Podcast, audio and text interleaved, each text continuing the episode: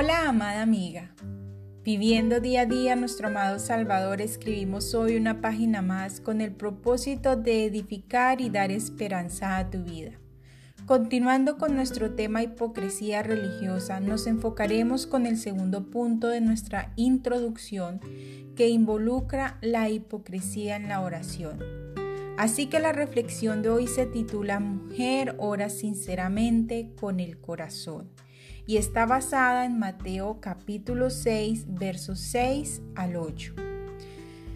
La oración además de ser grupal, la cual se realiza en la iglesia o en diferentes lugares donde necesitemos de orar en grupo con nuestros hermanos, también es privada, si tenemos una relación personal con Cristo, o sea, con Dios, se requiere de una disposición del alma constante para establecer comunicación con el Padre.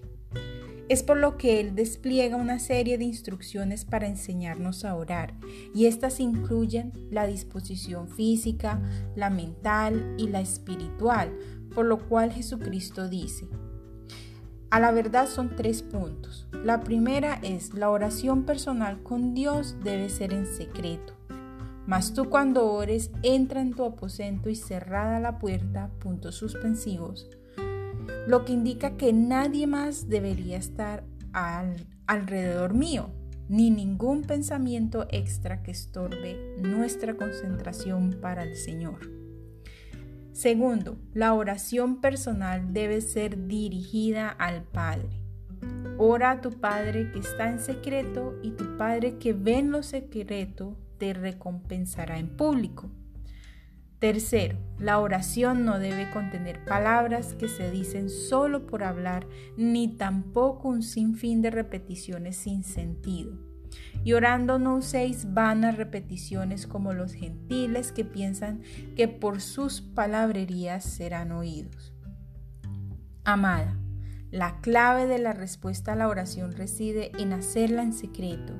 Si nuestro verdadero motivo es llegar a Dios, Él oirá y responderá.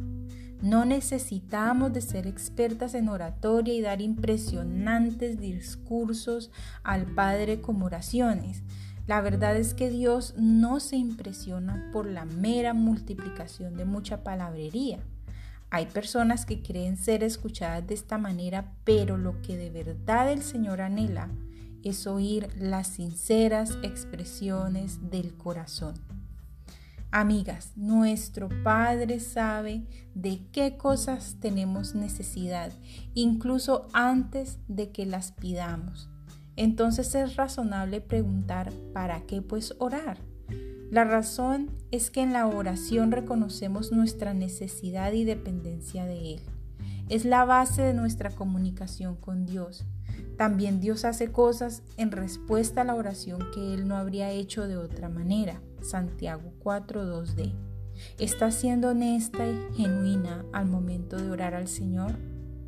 ¿Estás buscando ese lugar privado para honrarle y glorificarle? Una mujer piadosa derrama su corazón ante el Padre en secreto. Ella sabe que aunque no tenga las palabras correctas, sino aquellas lágrimas, quebrantamientos y sentimientos indecibles del alma, es Dios quien en su espíritu puede entenderlos y traducirlos en su correcto idioma y contexto. Que el Señor nos ayude a clamar a Él con la correcta actitud del corazón, o sea, con sinceridad, humildad y arrepentimiento. Con amor, Tania M. Olson. Nos veremos en una próxima oportunidad con una reflexión más aquí en Diario de una Mujer Cristiana. Bendiciones mil.